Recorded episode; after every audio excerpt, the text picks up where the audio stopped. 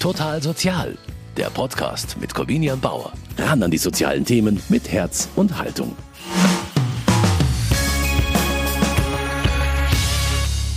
Das machen wir gemeinsam. Das ist das Motto der Jahreskampagne der Caritas für 2021.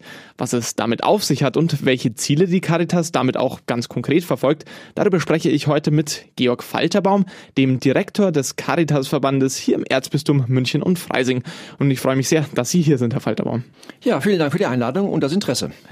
Gemeinsam blicken wir heute einmal auf das, was das Jahr 2021 so bringen soll und welche Ziele sich die Caritas da gesteckt hat. Und da ganz zu Beginn mal an Sie die Frage, Herr Falterbaum. Im letzten Jahr hat man ja vor allem gemerkt, was man nicht kann. Was kann denn das Jahr 2021? Was denken Sie, was schaffen wir gemeinsam, wenn man sich das Kampagnenmotto mal vor Augen führt? Ja, zunächst mal das Jahr 2020 hat vieles nicht funktioniert, aber es hat auch einiges funktioniert. Auch einiges funktioniert bei der Caritas. Vieles hat funktioniert, dass wir trotz der Pandemie möglichst nah bei den Menschen bleiben konnten. Und das wird auch das Ziel für 2021 sein, für dieses Jahr also, dass wir wieder, wenn die Pandemie, wann auch immer es sein wird, vorbei ist, dass wir dann wieder durchstarten können und wieder in die äh, Strukturen, die Begleitung der Menschen kommen können, wie wir es anstreben, nah am nächsten nächsten. Kann das Jahr 2021 Normalität wir sind jetzt äh, im Februar. Äh, das Jahr 2021 zu beurteilen ist völlig verfrüht, kann ich nicht. Ich glaube, es kann auch keiner tun. Normalität, äh, ja, wir müssen jeweils versuchen, in die Richtung der Normalität wieder zu kommen. Wann und wie weit das gelingen wird, hängt natürlich von dem Verlauf der Pandemie ab. Aber Ziel muss es doch sein, dass wir möglichst weit wieder zu einer Normalität zurückkommen. Wir als Caritas werden alles dafür tun, in unseren Einrichtungen einerseits, aber auch wenn es um den politischen Diskurs geht, dieses zu befördern. Wie kommen wir miteinander durch die Krise, wie es im Untertitel der Kampagne heißt? Das in Verbindung mit der Tatsache, dass die Kampagne dieses Mal auch gleich auf zwei Jahre angelegt wurde und nicht wie üblich auf ein Jahr, lässt ein bisschen die Vermutung zu, dass die Caritas schon damit rechnet, dass es mit der Krise noch ein bisschen dauert. Ja, ich denke, realistischerweise werden wir uns darauf einstellen müssen, dass das eine Weile dauern wird, bis alles wieder behoben ist, bis wir zu einer Normalität zurückkehren können. Selbst wenn morgen das Coronavirus besiegt wäre, selbst dann würde es dauern, bis wir wieder in eine gesellschaftliche Normalität zurückkommen, bis wir in unseren Einrichtungen wieder Normalität leben können. Insofern äh, ist es, glaube ich, sehr realistisch, dass man davon ausgeht, und das tun wir als Caritas, dass wir das Jahr 2021, aber auch darüber hinaus noch brauchen werden, um eben zu einer Normalität, zu einer gewünschten Normalität zurückzukommen. Und das Motto beinhaltet ja auch, dass diese Normalität nicht einfach kommt, sondern das ist ein, ein Wir-Ding und das ist eine Herausforderung, der wir uns als Gesellschaft aktiv annehmen müssen. Ja, exakt so ist es. Zum einen, wir müssen es tun, aber auch bevor wir es tun, müssen wir es ja erstmal wollen. Wie ist es denn, wenn jetzt die Pandemie vorbei ist? Geben wir uns wieder die Hand, was wir derzeit nicht tun? Fragezeichen. Gehen wir wieder in Restaurants? Besuchen wir wieder die Kirche? Wie sieht das aus? Also es muss erstmal ein, ein Wollen entstehen. Und ich glaube, das ist der erste Schritt, den man tun muss. Und das ist eben gemeinschaftlich ein Thema, dem wir uns stellen müssen. Ich denke auch ganz konkret an unsere Caritas, an unsere Arbeit, die wir tagtäglich erbringen, beispielsweise in den Altenheimen, wo wir genau das Gegenteil derzeit tun, was wir tun wollen. Unser Ziel ist es, Einrichtungen zu öffnen unser Ziel ist es, die Menschen zueinander zu bringen, in die Einrichtungen zu holen oder auch die Bewohner aus den Einrichtungen hinausgehen zu lassen, wieder reinkommen zu lassen. Das ist unser Ziel. Und das, derzeit machen wir exakt das Gegenteil. Wir sind, ich will nicht sagen, äh, Wärter, das ist übertrieben, aber wir tun das Gegenteil. Wir isolieren, wir schotten ab und das hat natürlich sowohl bei den Bewohnern, aber auch bei den Mitarbeitern wird das Spuren hinterlassen. Dieses Trainieren, das Gegenteil von dem zu tun, was wir tun wollen. Wenn die Pandemie, wann immer das sein wird, vorbei sein wird, wird man auch Gesellschaft gesellschaftlich wird man menschlich wieder sehen müssen, dass man sich wieder zu diesem alten, äh, bewährten Ziel zurückorientiert. Das wird nicht über Nacht passieren können. Die Caritas ist ja auch als Motto nah am nächsten und seit eineinhalb Jahren ist die Caritas, musste sie Spezialistin werden in Social Distancing. Das ist natürlich auch ein Weitersprung in die eine Richtung, wird vermutlich auch äh, harte Arbeit zurück in die andere Richtung werden. Exakt so ist es. Ist gerade so ein Widerspruch. Nah am nächsten ist unser Motto und Social Distancing ist ja genau das Gegenteil. Und äh, dennoch haben wir und werden es auch weiter tun, äh, die Nähe, soweit es irgend möglich ist, gesucht. Nicht nur in den stationären Einrichtungen, Altenheime, Behinderteneinrichtungen, auch im Bereich der Beratung sind wir, soweit es irgend geht, in Notfällen immer rausgefahren in die Einrichtungen, um dort Beratungsleistungen zu erbringen. Natürlich, die Digitalisierung hat da Dinge ermöglicht, die sonst nicht möglich gewesen wären. Wenn Sie sich vorstellen, vor 20 Jahren wäre dieses passiert, wäre sicherlich vieles an Beratungsleistungen nicht möglich gewesen. Und wenn ich auch einen Blick in die Administration werfen darf, auch da hat die Digitalisierung es ja ermöglicht, dass unsere Organisation weiterleben kann, ohne dass wir physische Präsenz in den Büros brauchen. Also insofern hat die Digitalisierung große Vorteile. Dennoch sind wir äh, gerade im Bereich äh, der Beratung, der Pflege, der Erziehung, der Überzeugung, dass äh, Face-to-Face -face immer noch das Bessere ist. Aber wir öffnen uns auch ganz bewusst unabhängig, unabhängig von Corona, auch digitalen Beratungssettings dass wir also beides anbieten können, sowohl digital als auch, als auch physisch, das völlig unabhängig von Corona. Corona hat es beschleunigt im Zusammenhang mit der Digitalisierung ist ja Corona so ein bisschen ein Tritt in den Hintern auch für viele gewesen. Ja, ein ähnlicher Tritt in den Hintern ist vielleicht auch, ja, das Motto. Es erinnert mich ein bisschen an den legendären Kanzlerinnen-Satz 2015 in der Flüchtlingskrise. Jetzt ist es, das schaffen wir gemeinsam. Bei der Kanzlerin ähm, war es damals 2015, wir schaffen das. Damals eher so eine Art Versprechen im Zusammenhang mit der Flüchtlingskrise und jetzt im Motto der Caritas, ja, vielleicht auch ein Mutmacher oder was soll das bewirken, das Motto? Ja, sicherlich zum einen Mutmacher, aber auch soll aufmerksam machen und äh, wir schaffen das gemeinsam. Kann man ja auch, äh, wenn Sie den Merkel-Spruch äh, nochmal äh, Revue passieren lassen, kann man auch sagen, wir schaffen das, Komma aber nur gemeinsam. Und das ist unsere Richtung. Wir sind zuversichtlich, keiner weiß es genau, wir sind zuversichtlich, dass wir die Pandemie besiegen können, wann und wie auch immer, das wird der Fall sein. Und da leisten wir unseren Beitrag zu. Aber äh, wir haben es in der Vergangenheit nur so gut geschafft und wir sind auch der Meinung, dass es in der Zukunft nur gut gelingen kann, wenn wir das gemeinsam angehen. Ich denke an die vielen, vielen Freiwilligen, die sich bei der Caritas engagiert haben in der Pandemie, als es darum ging, Menschen zu versorgen, die ihr Haus nicht verlassen konnten sind Menschen Freiwillige bei der Caritas losgelaufen, haben zum Teil Lebensmittel eingekauft, die zu den Menschen hingebracht, nach Hause gebracht, dort abgestellt. Also es gab schon einen großen Zusammenhalt, den wir erfahren konnten und hoffentlich auch weiterhin erfahren können. Ehrenamtliche, aber auch viele Hauptamtliche, die jetzt im Rahmen der äh, Pandemie beispielsweise zu Hunderten in die Altenheime gegangen sind. Die hatten ganz andere Aufgabenfelder. In der Verwaltung, in anderen Bereichen waren sie tätig und haben gesagt, okay, wir packen da an. Jetzt wird in den Altenheimen werden Leute gebraucht, die Besucher informieren, die Besucher begleiten, die aber auch Bewohner sozial begleiten. Haben sich Hunderte gemeldet, die das freiwillig machen aus unserem Mitarbeiterstab. Und das ist, glaube ich, das, was es mit gemeinsam kriegen wir das hin? Und so, wenn ich das auch noch sagen darf, mir steht es nicht zu, äh, Frau Merkel äh, zu kommentieren, aber was hätte sie denn sagen sollen als deutsche Bundeskanzlerin? Wir schaffen das nicht? Nein, sie hat auch recht. Wir schaffen das. Und wenn wir zurückblicken, äh, vieles kann besser sein und hätte auch besser laufen können, aber irgendwie haben wir es doch hinbekommen. Und diesen Optimismus sollten wir uns nicht nehmen lassen, auch in dieser aktuellen Pandemie. Die Plakatmotive der Caritas Jahreskampagne, die lesen sich natürlich nicht so als, ja, ist eigentlich ganz gut gelaufen und deswegen machen wir jetzt auch so weiter wie bisher, sondern ja, die lesen sich eher fast schon provokant. Da heißt, bleibt unsere Wertschätzung oder verfliegt sie wieder wie unser Applaus? Zeigen wir Solidarität oder sparen wir sie uns? Ist Würde immer unantastbar oder akzeptieren wir Ausnahmen? Das sind ja fast Provokationen, so nach dem Motto, jetzt gebt doch mal eine ehrliche Antwort. Will die Caritas provozieren? Provozieren im besten Sinne natürlich, anregen zum Nachdenken. Und ich glaube, da ist diese Provokation durchaus sinnvoll, durchaus legitim. Wir nutzen sie als Überschrift, als Header, aber natürlich darunter sind wir differenzierter in unseren Aussagen, in unseren Erklärungen, aber natürlich, äh, Sie müssen erstmal Aufmerksamkeit mit einer Kampagne erreichen und das kriegen Sie damit hin, indem Sie Menschen nachdenklich machen. Ja, was wollen wir denn überhaupt? Wollen wir das so oder wollen wir das anders? Thema Applaus. Äh, ein ein äh, gutes Beispiel, das Sie gerade ansprechen und die Kampagne hergibt. Es ist doch positiv zunächst einmal, dass man sagt, wow, super. Da haben viele Leute einen tollen Job gemacht. Sie haben sich aufgeopfert, haben Tag aus, Tag ein, rund um die Uhr. Das ist Pflege ist ein Thema, äh, sieben Tage die Woche, 24 Stunden.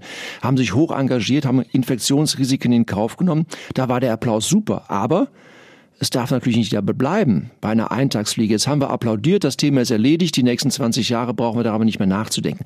Das muss vermieden werden. Ist das auch ein Vorwurf? Das heißt ja, oder verfliegt sie wie unser Applaus auf dem Plakat? Also der Applaus ist wohl ver verflogen und nicht vieles übrig geblieben, oder ist das ein Vorwurf? Naja, also es ist nicht verflogen. Sicherlich hat sich das abgeschwächt. Das ist aber, denke ich, auch ganz natürlich, dass man aus einer gewissen Euphorie heraus diesen Level nicht wird halten können.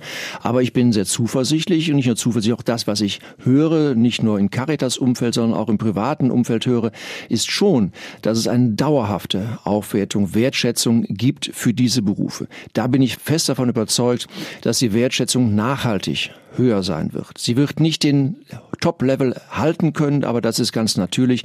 Sie wird nachhaltig steigen und das ist meine Überzeugung, nicht nur aus Caritas-Umfeld, sondern auch aus den Gesprächen, die ich im privaten Umfeld habe.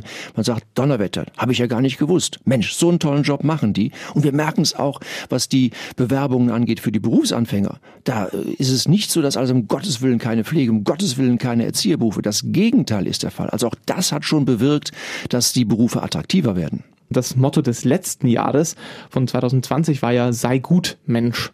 Und dieses Motto, ja, das wurde ja ganz schnell auf unerwartete Weise sehr passend dann. Und das war dann wirklich ein Motto auch für jeden Einzelnen. War das letzte Jahr vielleicht aber auch eine Art Offenbarungseid für die Dinge, in denen wir eben als Gesellschaft nicht gut sind, sondern versagen. Sei Gutmensch war ja äh, die Kampagne ausgerichtet darauf, äh, das ein bisschen zu persiflieren. Gutmensch ist ja eher, naja, ich will nicht sagen ein Schimpf, aber abwertend. Das ist ja ein Gutmensch. Lass den mal reden, das ist ein Spinner und, und den braucht man nicht weiter ernst zu nehmen. Das Gegenteil ist der Fall. Wenn wir als Gesellschaft zusammenhalten wollen, bedarf es Menschen, die Gutes tun. Und wir wollten schlicht und ergreifend mit dieser Kampagne das wieder zurechtrücken. Weg von dem ähm, abwertenden Gutmensch hin der macht was Gutes und der tut was für die Gemeinschaft, für seinen Nächsten, für seine Bekannten, für seine Freunde. Das wollten wir hervorheben. Und ja, ähm, wir sind schon der Meinung, dass da einiges nachzuholen ist. Es gibt sehr, sehr viele hochengagierte, hochinteressierte Menschen, die genau dies tun, ohne zu schauen, macht das Sinn für mich persönlich, habe ich einen Vorteil, habe ich keinen Vorteil daraus, die einfach Gutes tun, ohne lang zu fragen, ist es denn richtig oder müssen erst noch Strukturen geändert werden oder was auch immer. Not sehen und handeln. Das sind gute Menschen. Das wollen wir in den Vordergrund stellen. Viele tun dies, aber wir erleben sicherlich auch äh, eine gewisse ja, wie soll man sagen, Differenzierung ist sehr vorsichtig zu formulieren in der Gesellschaft. Man könnte auch sagen, Ausgrenzung oder auch äh, Spaltung ist es vielleicht wiederum zu viel des Ganzen. Aber diese Tendenzen merken wir schon. Da müssen wir gegensteuern. Das tun wir als Caritas. Und die Corona-Krise hat ja, weil Sie jetzt von den Strukturen sprechen, natürlich auch gezeigt, wo Strukturen Schwächen haben, die vielleicht davor nicht so offensichtlich waren. Corona als Brennglas, so wurde das ja in den letzten Monaten häufig genannt, für bereits bestehende Probleme, die durch die Krise eben vielleicht auch noch weiter verschärft wurden.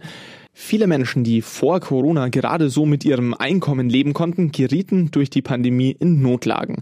So hat der Präsident des Deutschen Caritas-Verbands Peter Neher kürzlich in einem Interview über das vergangene Jahr resümiert. Der Satz, Herr Falterbaum, Ihres Präsidenten liest sich ja so, als wäre die Zielgruppe der Caritas durch die Pandemie ganz schön gewachsen. Wie spürt man das denn in der Erzdiözese München und Freising? Ja, wir können nur das bestätigen, was Präsident Näher gesagt hat, in dem, was wir hier in unserer Erzdiözese als Caritas erleben. Und in der Tat äh, ist die Nachfrage nach unseren Dienstleistungen, die wir erbringen, deutlich gestiegen in mehreren Bereichen. Das signifikanteste ist sicherlich das Thema der Speisung von Menschen ohne Obdach.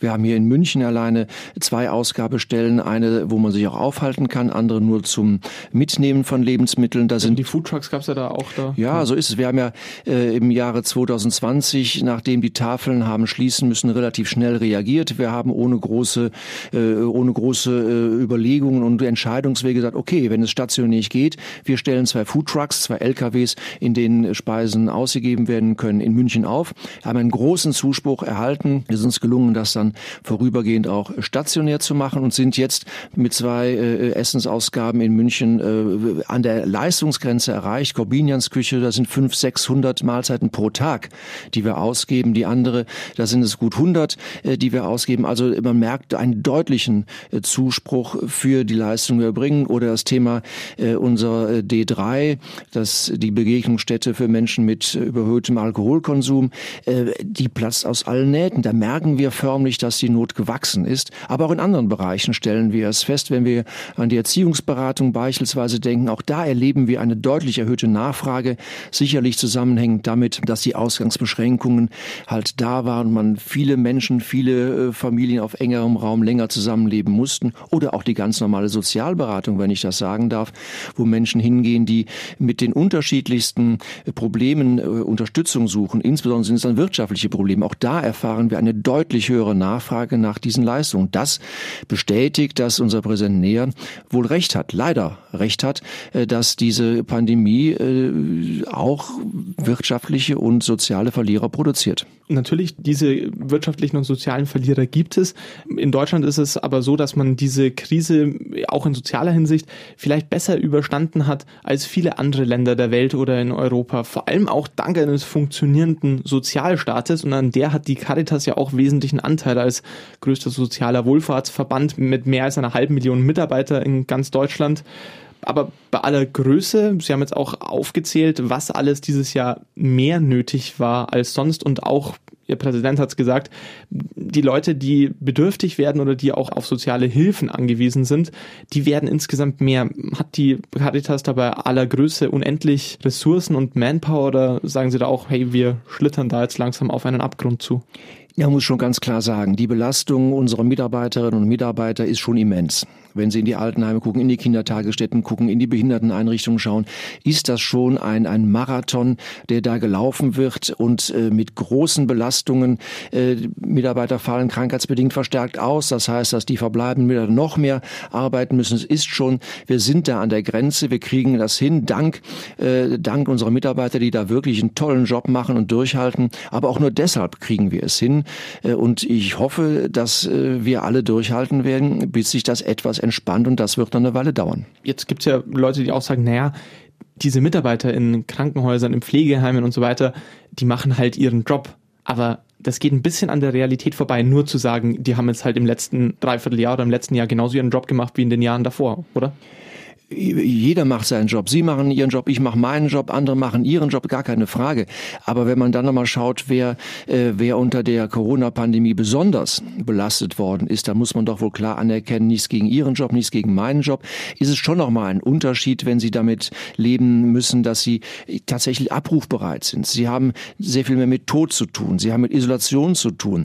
Das belastet nicht nur, äh, was die Arbeit angeht, sondern auch mental, psychisch ist das auch eine Belastung. Jetzt über Wochen, Monate Monate ja, hinweg äh, Menschen ähm, isolieren zu müssen, obwohl man es gar nicht möchte, das belastet zusätzlich zu der körperlichen Anstrengung. Insofern will ich keine Berufsgruppe jetzt hier äh, irgendwie degradieren, aber es gibt schon in der Pandemie Berufsgruppen, da zählen jetzt nicht nur unsere Mitarbeiter dazu, es gibt auch noch viele andere Mitarbeiter, die Ähnliches machen. In Krankenhäusern, im Einzelhandel gibt es auch äh, genauso Personen, die unter der Pandemie stärker zu leiden haben, stärker beansprucht werden, als in anderen Bereichen der Fall. Also ich will keine Spaltung, aber muss schon schon realistisch sehen, dass die einzelnen Berufsgruppen unterschiedlich stark belastet worden sind. Auf jeden Fall, da gebe ich Ihnen absolut recht. Das ist auch das, was wir hier in Total Sozial, indem wir uns ja gerade mit diesen Berufsgruppen und mit diesen Projekten beschäftigen, auch immer wieder ja deutlich geworden, dass da jetzt momentan einfach auch die alltäglichen Herausforderungen noch größer geworden sind. Bei der Frage nach dem Durchhaltevermögen ist auch viel von Finanzen abhängig. Aktuell gibt es ja ganz viel Staatshilfen auf Pump für alle möglichen Bereiche. Und irgendwann muss man das aber ja dann refinanzieren. Also man kann ja nicht einfach Geld ausgeben, was man eigentlich nicht hat. Und dann wird wahrscheinlich gespart werden müssen. Und jetzt befürchten viele, auch der Caritas-Präsident Peter Neher, dass das dann nach der Krise wieder im vielbeklatschten sozialen Bereich gemacht wird. Haben wir als Gesellschaft den Knall nicht gehört oder lassen Sie mich zuerst sagen, dass äh, was das Jahr 2020 und soweit es absehbar ist, das Jahr 2021, äh, wir mit unseren äh, Kostenträgern sehr pragmatische Lösungen finden konnten, die ein, ein, ein, ein gutes Weiterarbeiten, intensiviertes Weiterarbeiten möglich gemacht haben. Das muss man ganz klar voranstellen. Aber in der Tat äh, äh, sehe ich da auch gewisse Szenarien auf uns zukommen, die nicht euphorisch stimmen. Denn schauen Sie, wie Sie sagen, das Geld Geld, irgendjemand muss es zurückzahlen, irgendwie muss es zurückgezahlt werden. Äh, da ist natürlich die Verlockung groß, äh, seitens der öffentlichen Hand wahrscheinlich an freiwilligen Leistungen zu sparen. Die Verlockung wird da sein. Äh, ich hoffe sehr, dass man diesen Versuchungen widersteht, aber ich kann es Ihnen nicht sagen. Und wenn man mal schaut, wie soll es denn finanziert werden? Ähm, die Wiedervereinigung, ich will gar nicht vom Zweiten Weltkrieg reden, die Wiedervereinigung, die Wirtschaftskrise 2008, 2009, auch das haben wir gemeistert als Bundesrepublik Deutschland und glaube ich recht gut gemeistert. Und ich bin zuversichtlich, dass es das auch diesmal gelingen wird, ohne, ohne dass es hier ein, äh, eine Reduktion oder gar einen Kahlschlag im Sozialen geben muss. Sie sagen aber, die Versuchung ist groß, gerade im freiwilligen Bereich zu kürzen, einfach auch, wenn man sagen kann, ja gut, das war jetzt halt was, was wir uns jetzt nicht mehr leisten können. Aber wenn man das eben an, wenn man an der Stelle eben langfristig nicht sparen soll, weil man jetzt ja auch gemerkt hat, das sind ganz, ganz wichtige ähm, Jobs und ganz, ganz wichtige Bereiche, in denen da wichtige Arbeit geleistet wird. Wo soll denn das Geld sonst herkommen? Sie haben recht, die Versuchung ist groß, da an diesem Bereich zu sparen, weil es einfach einfach ist. Brauchen wir nicht lange, keine große Entscheidungswegen, keine Diskussion, wird einfach gemacht, Bums aus Ende. Wo soll es herkommen, das ja, dann? das ist äh, der eine Punkt, aber dieser Versuchung zu erliegen wäre fatal. Denn den Euro, den wir beispielsweise jetzt sparen oder dann sparen werden, werden wir in einem vielfachen, in einem vielfach höheren Betrag zukünftig wieder auf die Füße fallen lassen. Also das heißt, wir müssen oder wir dürfen äh, den sozialen Aspekt, die sozialen Leistungen, die wir, aber auch andere natürlich erbringen, den dürfen wir nicht zum Opfer fallen lassen, dem, dem der Finanzierung dieser Krise. Es muss herkommen aus der Wirtschaft, es muss herkommen aus den Steuerzahlern, die ja auch dazu beitragen müssen. Aber äh, es wäre fatal, wir würden an diesem Bereich äh, das, was wir gerade wertgeschätzt haben in der Krise, wenn wir dieses einschränken oder reduzieren würden.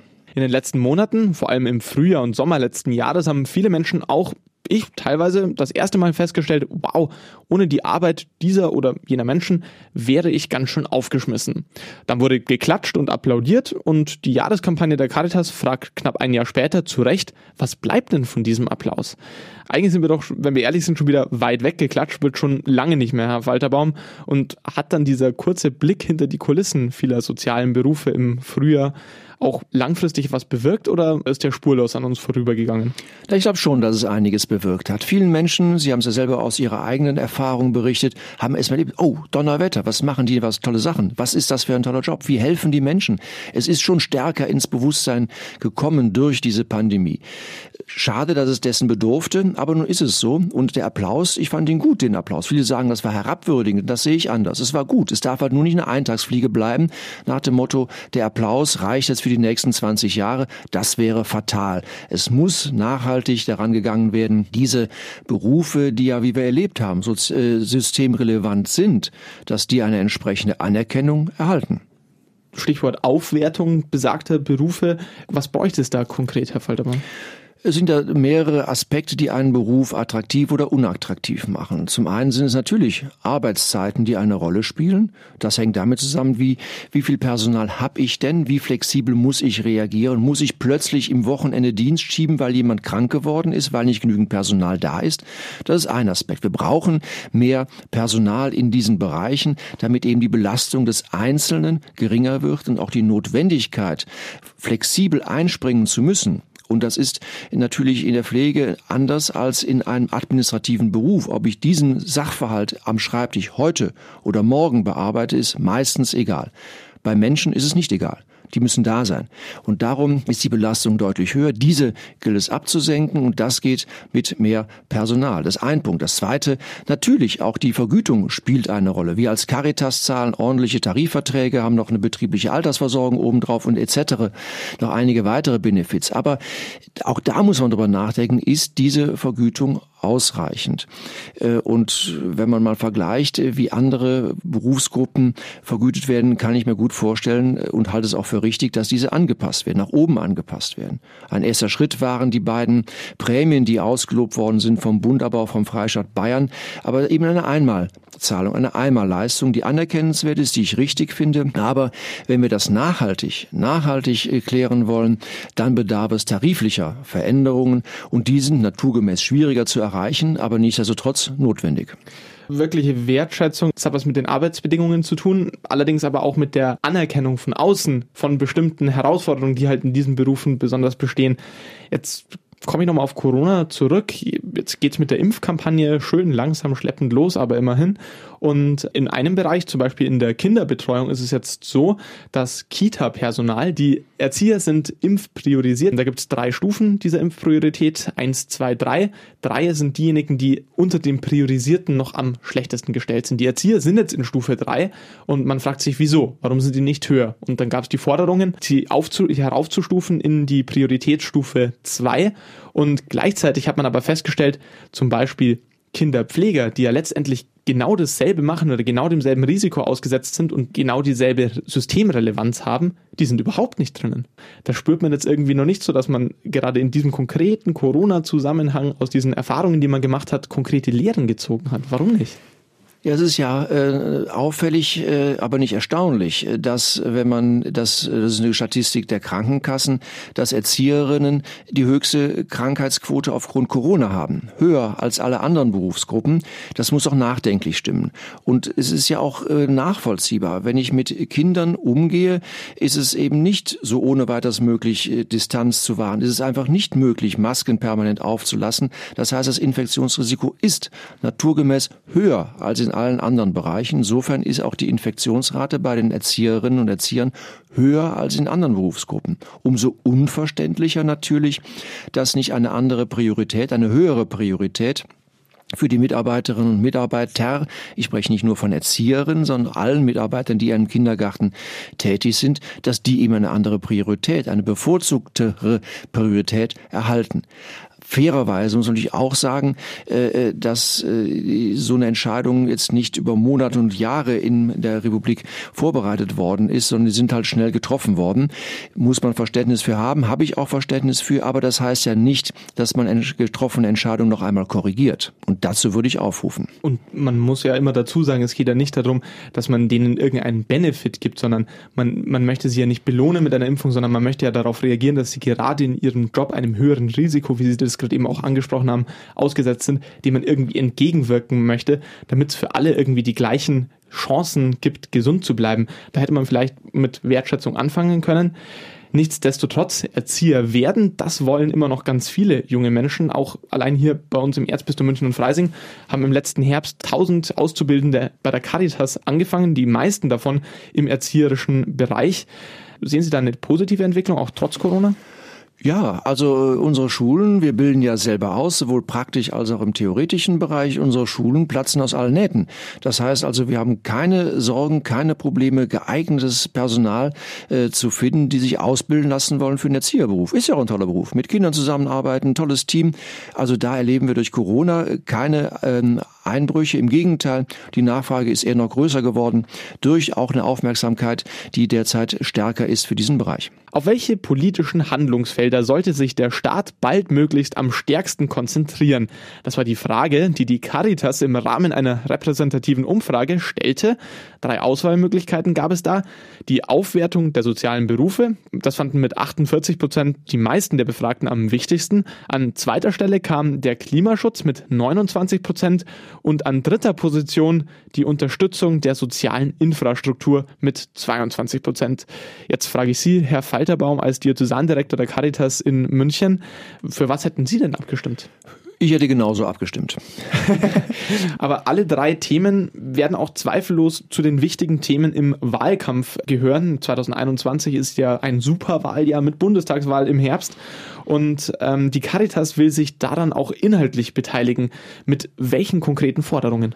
Also zunächst geben wir keinerlei Wahlempfehlungen ab. Die Bundesbürger wählen einen Bundestag und die dann einen Bundeskanzler, eine Regierung wird dann gebildet.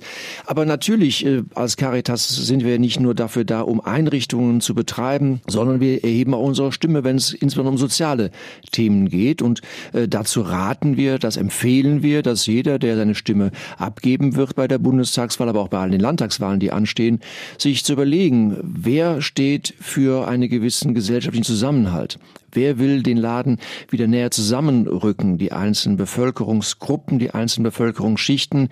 Das ist aus unserer Sicht ein ganz entscheidender Punkt, den Zusammenhalt in der Gesellschaft zu fördern und nicht eine Spaltung zu betreiben. Das hat viele Facetten bis hin zur digitalen Teilhabe. Es muss möglich sein, dass wir nicht eine Ausgrenzung erfahren im Rahmen der Digitalisierung. Der eine kann sich einen Laptop leisten, der andere eben nicht. Der eine kann gesellschaftlich teilnehmen, der andere eben nicht. Das muss vermieden werden. Also lange Rede, kurzer Sinn. Wir sind das soziale Gewissen, wollen es jedenfalls sein und empfehlen auch jedem, der zur Wahl geht, sich zu überlegen, was will ich und wer schafft sozialen Zusammenhalt. Empfehlungen gibt es da auch schon an die künftige Regierung. Die Caritas sagt, ja, wir müssen grundsätzlich was an unserem Versicherungswesen ändern. Stichwort Rentenversicherung. Da gibt es den Vorstoß der Caritas zu sagen, ja, ähm, wir wollen unsere Rentenversicherung in Deutschland hier zu einer erwerbstätigen Versicherung umbauen oder das wäre zumindest sinnvoll. Was erhoffen Sie sich davon? Ja, zweierlei. Wenn wir äh, zu der Überzeugung kommen, das hoffe ich, dass wir das tun, dass wir das nur gemeinschaftlich, gesamt in der in unserer Gesellschaft hinbekommen können, die Zukunftsfragen zu lösen, dann gibt es zwei Aspekte. Zum einen, dass diejenigen, die jetzt über, beispielsweise über die Pandemie jetzt ja doch wirtschaftlich ins Stolpern gekommen sind durch äh, Selbstständige beispielsweise, die nie eingezahlt haben die Rentenversicherung, die werden auch nie eine Leistung erhalten. Dennoch brauchen sie eine Unterstützung. Das heißt also, irgendwo anders fällt dieses Thema auch das finanzielle Thema auf die Füße. Das ist der eine Punkt. Der andere Punkt ist, die Altersvorsorge ist ein gemeinschaftliches Thema und ist nur schwer nachvollziehbar, äh, nichts gegen Beamte, aber äh, die eine andere Versorgung im Altersfalle haben als diejenigen, die nicht selbstständig beschäftigt sind. Das leuchtet mir nicht ein, warum es da eine, es gibt verfassungsmäßige Unterschiede, das weiß ich, aber im Ergebnis leuchtet mir nicht ein, warum es da eine Differenzierung geben soll. Und die meisten Beamten stehen sich schlicht besser in der Altersversorgung, als sie nicht selbstständig Beschäftigten. Und das, denke ich, wäre ein gutes Zeichen, wenn man dieses auflösen würde. Einerseits die Beamten, natürlich auch die Parlamentarier, aber auch die Selbstständigen und die nicht selbstständig Beschäftigten ohnehin in eine gemeinsame Kasse einzuzahlen im Herbst sind ja dann Wahlen und ja, das nach mehr als einem Jahr, in dem die Menschen größtenteils durch das Infektionsschutzgesetz und Verordnungen der Kabinette regiert worden sind. Schlechtes Timing für die Demokratie oder? Naja, also soweit würde ich keinesfalls gehen. Äh, Krisenzeiten sind natürlich Regierungszeiten und nicht Zeiten der Parlamente, die jetzt äh, debattieren und, und äh, analysieren und dann bewerten und entscheiden, sondern es muss eben schnell gehen. Das muss man konstatieren, dass eben Entscheidungen getroffen werden müssen, an Parlamenten vorbei, um es einfach zügig hinzubekommen. Das ist leider so, aber es ist in der Not geschuldet auch richtig so. Ich glaube nicht, dass unsere Demokratie dadurch einen Schaden bekommen wird oder bekommen hat sogar. Es wird ja auch womöglich zunehmend auch die Parlamente mit involviert. Insofern glaube ich nicht, äh, dass äh, die, die, die, das Krisenmanagement, das natürlich sehr administrativ wenig parlamentarisch orientiert ist, dass das zu einem Schaden unserer Demokratie führen wird also kein Schaden an der Demokratie. Trotzdem, ich habe ja schon eine Umfrage zitiert, jetzt zitiere ich noch eine weitere, auch von der Caritas. Ähm, und da wurde gefragt, ist die Gesellschaft denn jetzt durch diese Krise auch gespalten worden? Und da hat mehr als die Hälfte gesagt, ja. Also selbst bei einer funktionierenden Demokratie haben wir eine recht gespaltene Gesellschaft. Und das Caritas-Jahresmotto setzt wieder das Wir in den Mittelpunkt. Dann baut man da auf sehr wackeligen Grundlagen. Ja, also äh, ich bestätige äh, ungern, aber ich bestätige, dass die Spaltung zunimmt. Gar keine Frage. Ne? Und es gibt in der Krise Gewinner und Verlierer und es sind insbesondere im Dienstleistungsgewerbe sind eine Reihe, die auch wirtschaftlich an ihre existenzielle Not geraten sind. Es gibt andere, die an der Krise profitieren, legitim profitieren. Äh, denken Sie an Pharmaindustrie etc. Das will ich gar nicht. Aber die Gefahr der Spaltung wächst. Und die Corona-Krise hat dies nochmals beschleunigt. Und das wird nach meiner Überzeugung die Aufgabe der Politik sein, dieses wieder zurückzuschrauben. Und das wird nicht einfach sein, aber das ist die Herausforderung äh, der nächsten Bundesregierung und auch des nächsten Kanzlers. Wir können ja davon ausgehen, dass es auf alle Fälle ein Kanzler wird. Ähm, ich, Sie haben ja gesagt, Sie geben keine Wahlempfehlungen ab, darum frage ich Sie jetzt mal nicht, wer in Ihren Augen der nächste Kanzler werden sollte. Aber mal anders gefragt, was für Eigenschaften muss dieser Kanzler denn mitbringen, um Deutschland vereint aus dieser Krise herauszuführen?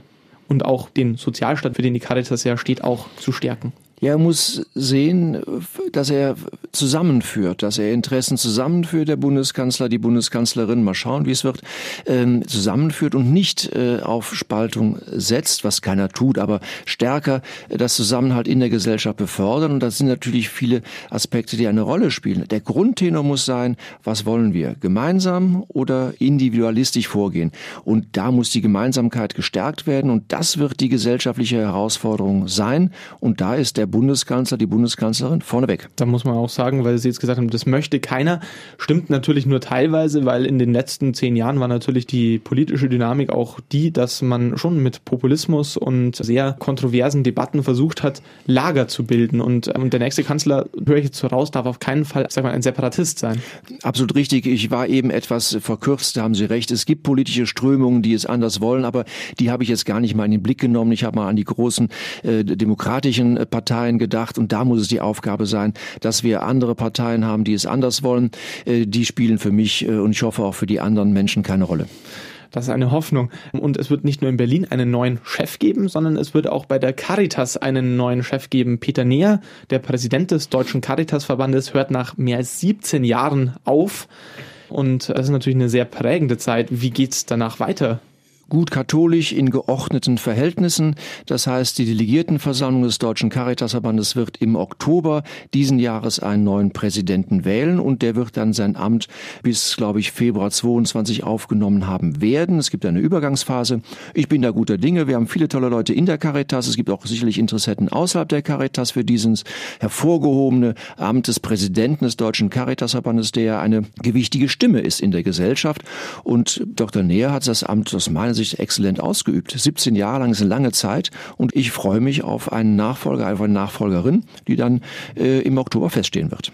Wählen Sie damit oder lassen Sie sich sogar wählen? Ich werde weder wählen noch mich wählen lassen. Ich habe andere Pläne. Ich werde ab dem 1.4. diesen Jahres Vorstand von SOS Kinderdorf e.V. werden, eine bundesweit tätige, auf den Kinder- und Jugendhilfebereich fokussierte Organisation. Insofern werde ich nicht mehr mitwählen, was mir leid tut. Ich hätte es gerne mit beeinflusst, aber wie gesagt, die Wahl ist nach meinem Ausscheiden. Insofern wird die Entscheidung ohne mich, aber ich hoffe dennoch gut getroffen werden.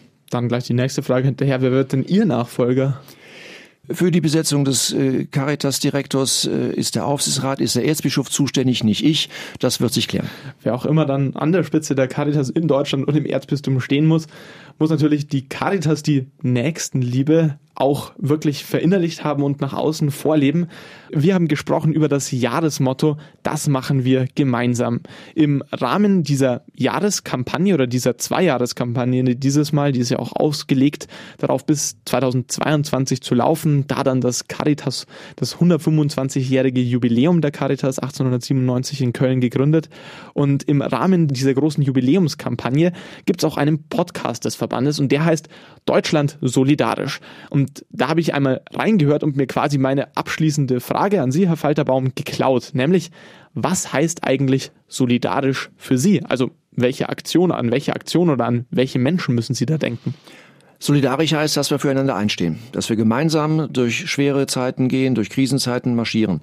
Und was mir natürlich als erstes einfällt, wenn es um Solidarität geht, äh, das sind unsere Mitarbeiterinnen und Mitarbeiter, haupt- wie ehrenamtlich, die gerade in dieser Pandemiephase äh, beispielhaft gezeigt haben, okay, wir halten zusammen. Sei es, dass sich Mitarbeiter aus einigen Diensten in anderen Diensten engagiert haben, sei es, dass Mitarbeiter aus der Verwaltung in die Altenheime reingegangen sind, um dort Aufgaben zu übernehmen, sei es aber auch äh, dass wir viele Ehrenamtliche haben, die äh, gerade wenn es um die Verpflegung, die Essensversorgung sind, ganz spontan, ohne große Fragen, unkompliziert eingesprungen sind. Das ist Solidarität ganz konkret. Sagt der Caritas-Direktor im Erzbistum München und Freising, Georg Falterbaum. Caritas ist ja im Endeffekt auch ein anderes Wort für Solidarität. Vielleicht noch ein bisschen gesteigert, weil es ja um eine Form von Liebe und nicht nur um einen Zusammenhalt geht. Wie kommen wir miteinander durch die Krise oder hoffentlich bald aus der Krise? Das war unser Thema heute hier bei Total Sozial. Ich möchte mich ganz herzlich bedanken bei Ihnen, Herr Falterbaum, dass Sie sich die Zeit genommen haben, um über das Caritas Jahresmotto mit uns zu sprechen. Ich danke Ihnen sehr herzlich. Vielen Dank. Und damit sind wir schon am Ende dieser Folge von Total Sozial. Sie können uns natürlich auch jederzeit auf allen gängigen Streamingdiensten abonnieren, Spotify, Apple Podcast und Co. Dann verpassen Sie auch in Zukunft keine Ausgabe von Total Sozial mehr. Für dieses Mal sage ich danke fürs Zuhören und bis nächstes Mal. Total Sozial, ein Podcast vom katholischen Medienhaus St. Michaelsbund, produziert vom Münchner Kirchenradio.